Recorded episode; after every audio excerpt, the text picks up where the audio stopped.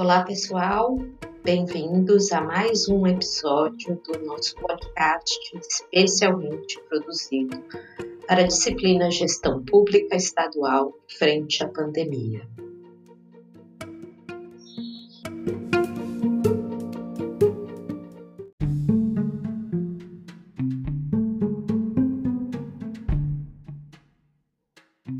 No episódio de hoje, a gente conversa com a assistente social Sofia Mata. Ela trabalha no CRAS, Centro de Referência de Assistência Social, na Vila de Ponta Negra, aqui em Natal. Ela vai nos contar quais foram os dilemas, as dificuldades para atender o público usuário durante a pandemia. Então, já agradecendo o aceite da Sofia curtam esse episódio.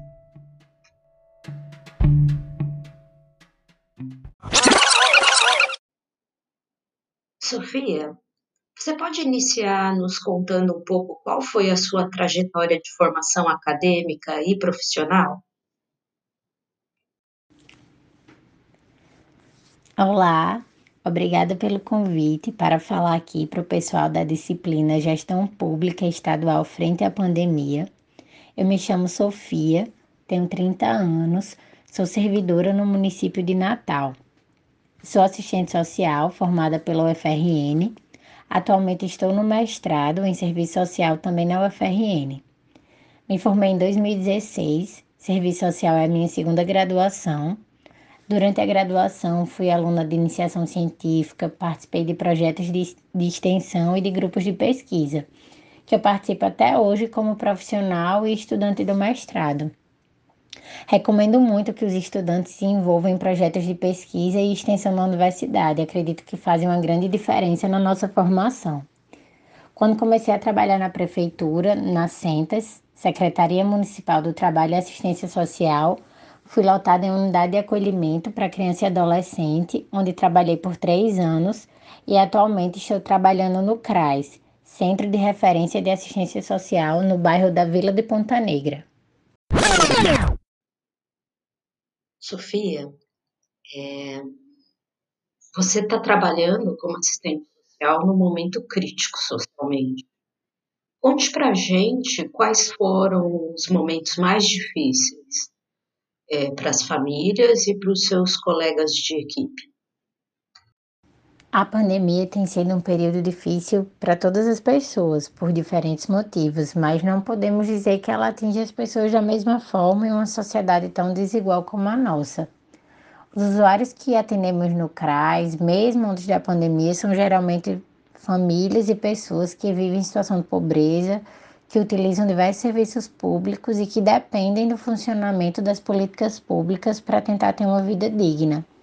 A maioria das pessoas não tem emprego formal, vivem da praia e com a orientação do isolamento social elas ficaram sem renda, o que causou bastante desespero e uma grande demanda para o CRAS.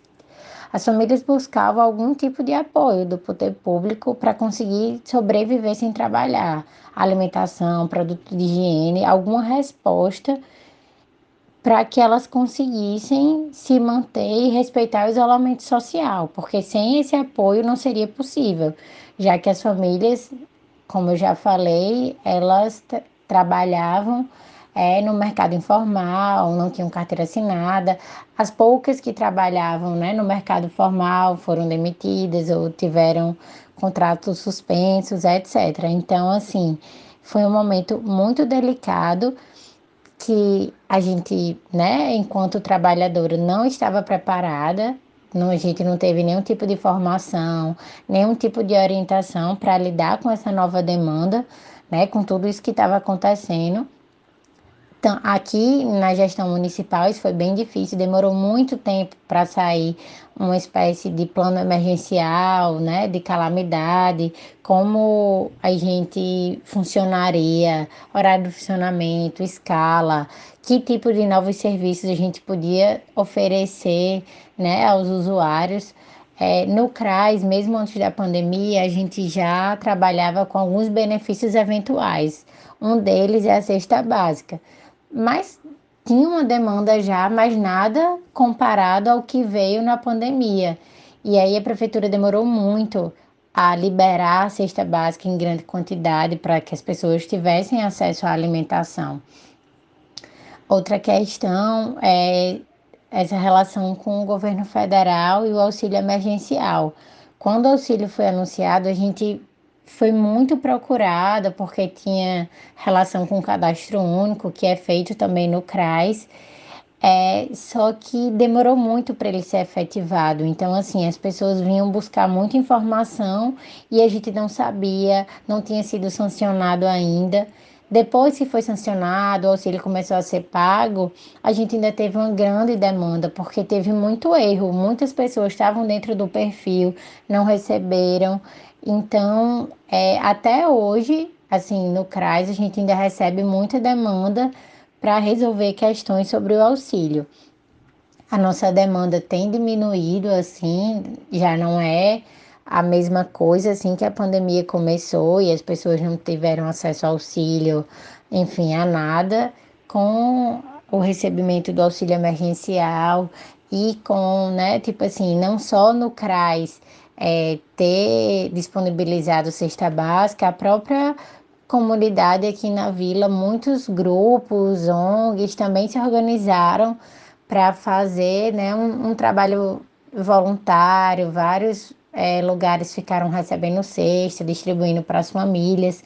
Então, isso foi dando um, um suporte para as famílias e as pessoas daqui, aqui da vila. Não foi só a intervenção do poder público, mas a organização da sociedade civil em se organizar para tentar apoiar os moradores aqui da vila também contribuiu bastante para as pessoas terem um mínimo de apoio nesse contexto.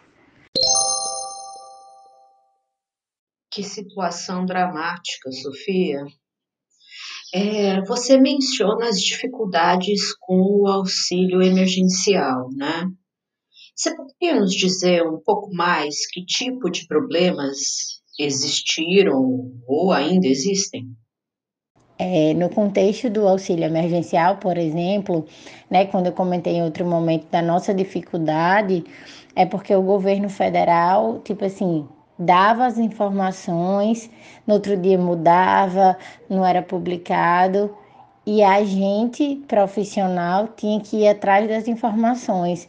No contexto municipal, a gestão não organizou nenhum momento formativo para explicar o que era auxílio, como as pessoas teriam acesso, como seria nosso trabalho em relação a isso. A gente não foi acionada formalmente é, com formação, né, para explicar, para contribuir junto né, com o usuário em relação ao auxílio. O que a gente fez, e a gente fez muito, foi muito de iniciativa própria, de estar tá procurando as informações, assistindo as lives, lendo os documentos, tudo isso fora do horário de trabalho, porque durante o momento que a gente está no CRAS é muito atendimento, muita coisa para fazer, então a gente teve que auto se formar sobre o auxílio para poder estar tá contribuindo com os usuários do CRAS.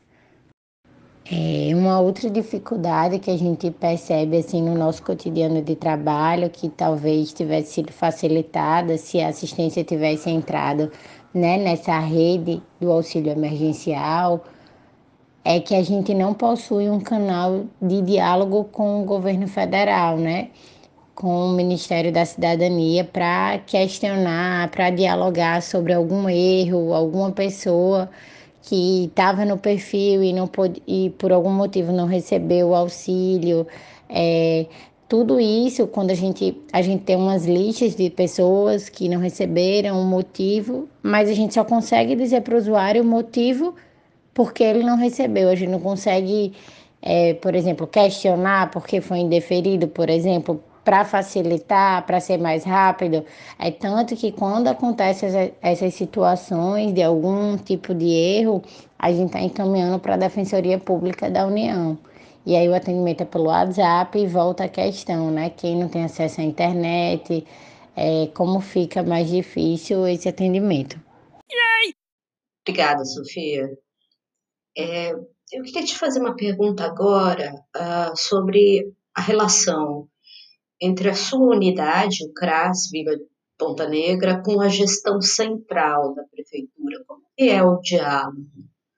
é, que tipo de problemas você e a sua equipe enxergam como problemáticos e que deveriam ser é, resolvidos? Então, sobre a relação da nossa unidade e a gestão central da prefeitura, acho que podemos falar de forma geral como a relação das unidades descentralizadas da assistência, serviços como CRAS, CREAS, os abrigos e essa relação com a gestão. Eu acredito que por vezes é uma relação conflituosa e que necessariamente vai ter alguns embates. É, a gente, inclusive, se organiza num Fórum de Trabalhadores do SUAS, que na pandemia precisou ser atuante, já que a prefeitura não forneceu EPIs adequadas, é, a gestão demorou muito para liberar as pessoas que eram grupo de risco para ficarem em trabalho remoto. É, manteve um programa da sopa, que é um programa de distribuição de sopa no âmbito do CRAS, que gera muita aglomeração, e os técnicos sempre solicitando para essas pessoas passarem a receber cesta básica para não precisarem ir no CRAS gerar essa aglomeração. Só nas duas últimas semanas que esse pedido foi atendido e essas e esse programa foi suspenso, inclusive vai voltar essa semana, o que gera uma preocupação né, nos profissionais em relação à nossa segurança e à segurança dos usuários. Então, essa relação tem sempre alguns entraves e é uma batalha constante, né? É, acho que os servidores que são críticos, organizados e que defendem os seus direitos, os direitos da população usuária, em regra, vão ter alguns embates com a gestão.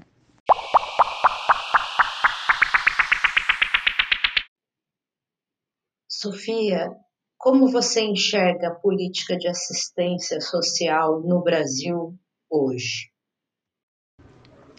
Quando a gente vai fazer algumas leituras sobre a política de assistência social, é comum a gente ver como é uma política ainda muito escanteada, seja do ponto de vista dos recursos destinados a ela, a pouca formação para os profissionais, né, baixos salários, enfim, várias coisas envolvidas, às vezes benefícios limitados para os usuários, né?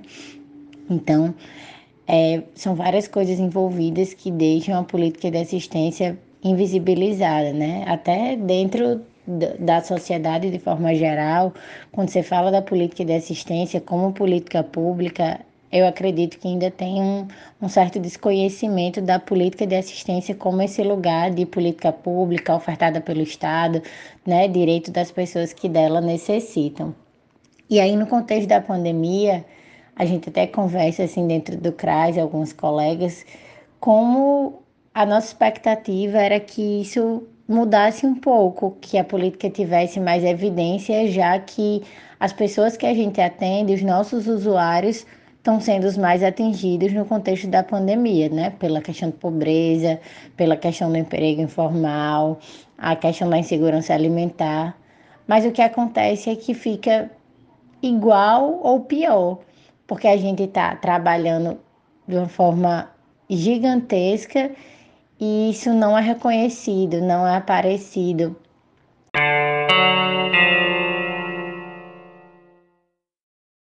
Sofia, para terminar, eu queria perguntar para você é, como que está a situação das famílias hoje?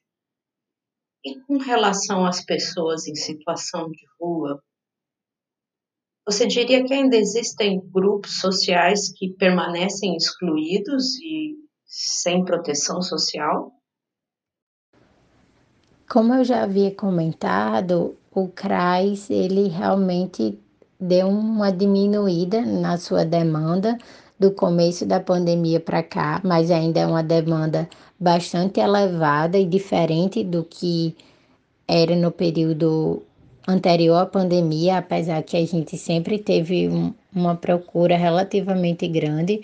É, o bairro de, da Vila de Ponta Negra é um bairro bem desigual, né? Que muitas pessoas se referenciam no, no serviço de assistência social, mas digamos que esse fluxo está um pouco menor. Mas ainda existe algumas famílias certamente que ficam sem proteção, que talvez não conheçam o serviço, é, não conseguem chegar. A gente não está fazendo visita domiciliar, né? Só em casos extremos. A gente está com horário de atendimento reduzido, é, entregando fichas para atendimento presencial, mas também ampliamos nosso atendimento, né, para é, para vias virtuais, WhatsApp, Facebook. Isso pode facilitar em certa medida, mas não para todo mundo, já que muitas dessas famílias não têm acesso à internet, né? E em relação às pessoas em situação de rua, é, aqui para a Vila de Ponta Negra, isso é uma grande dificuldade, porque não existe nenhum serviço específico da assistência aqui em Ponta Negra para a população em situação de rua. Então, as famílias, é, as pessoas em situação de rua procuram o CRAS, mas a gente não é um serviço específico para atender essa demanda. Então, é, muitos querem tomar banho, alimentação, e isso não é ofertado dentro do CRAS. Então, é bem difícil para as pessoas que ficam em situação de rua nessa região sul, na região de Ponta Negra. Elas dependem bastante é, dos grupos de solidariedade.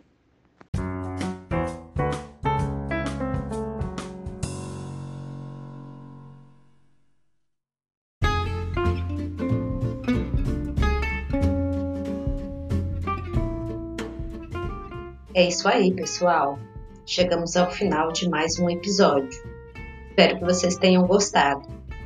E se preparem, porque tem mais um. No próximo episódio, a gente conversa com a pesquisadora do IPEA, Elaine Lício.